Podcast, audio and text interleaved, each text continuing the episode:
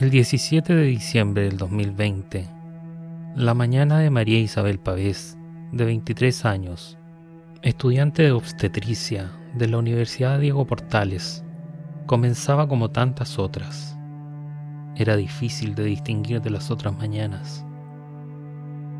Ese día María Isabel tomó desayuno junto a su madre y su hermano. Hablaron de las mismas cosas de siempre, cosas que se olvidan, que se confunden con otras por su pequeñez. Nadie le dio el peso a las palabras. Esa sería la última instancia que María Isabel compartiría con su familia.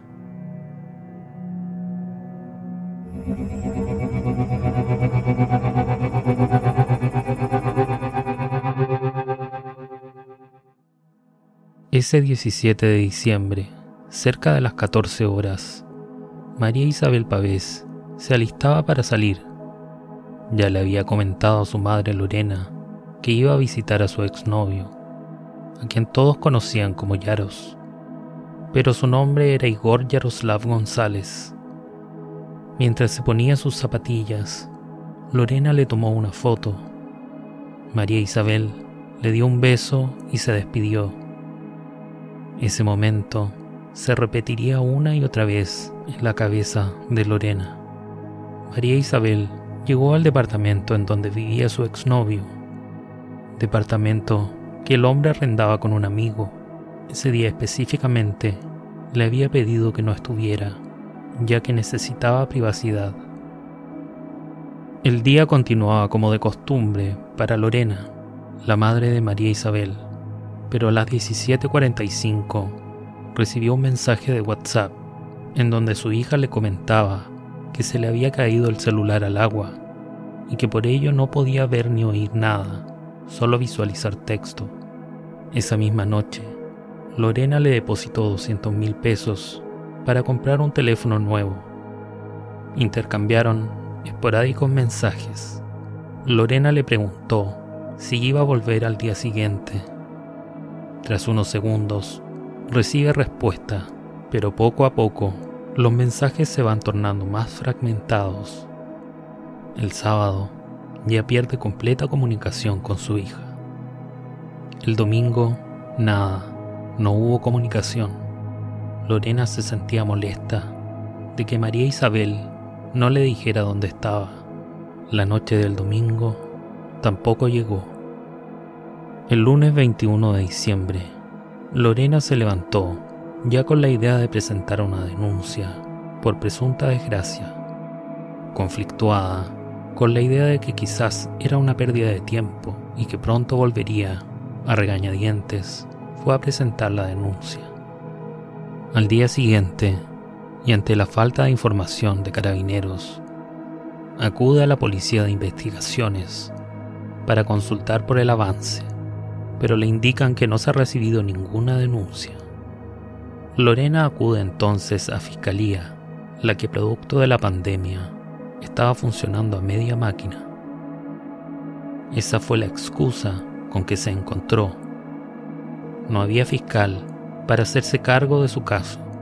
María Isabel no se iría así como así, sin avisar nada.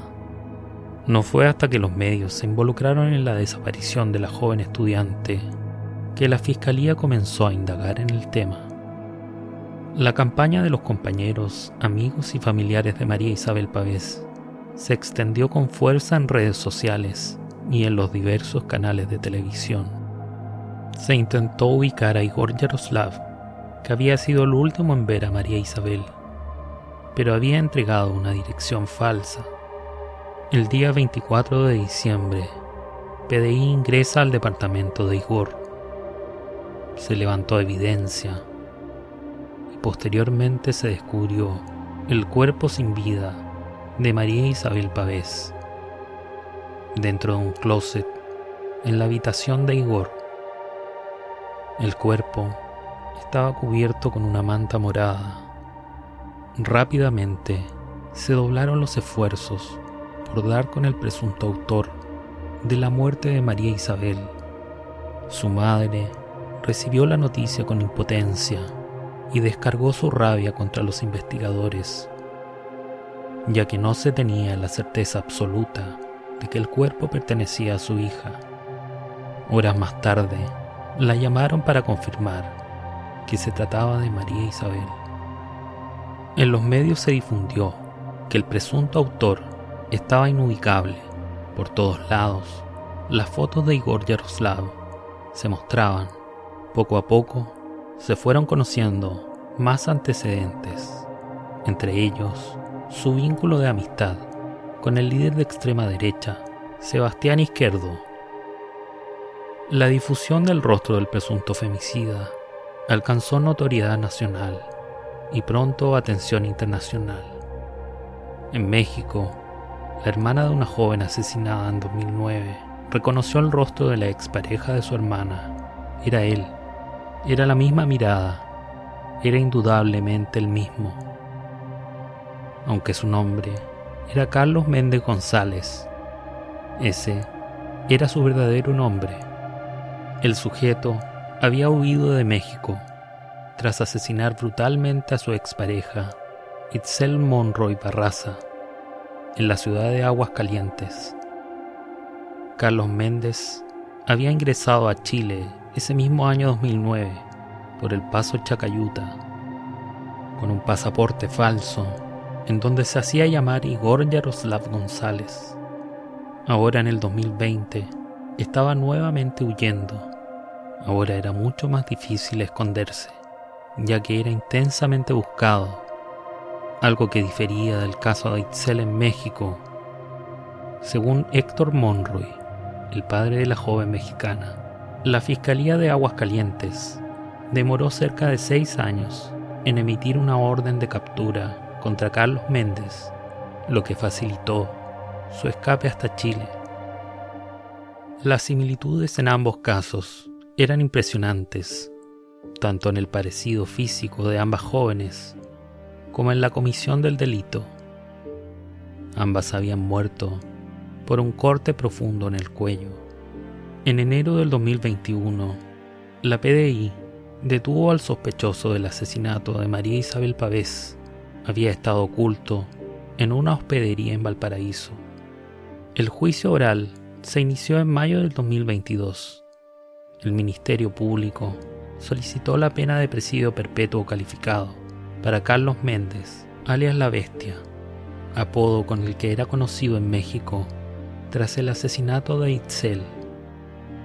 La pena para este cargo era de 40 años de cárcel, sin derecho a beneficios durante el juicio, se pudo establecer que María Isabel falleció a causa de una herida cortante cervical, y según lo detalló el Ministerio Público, el acusado la envolvió en una frazada para introducirla en un closet que el acusado mantenía en su dormitorio.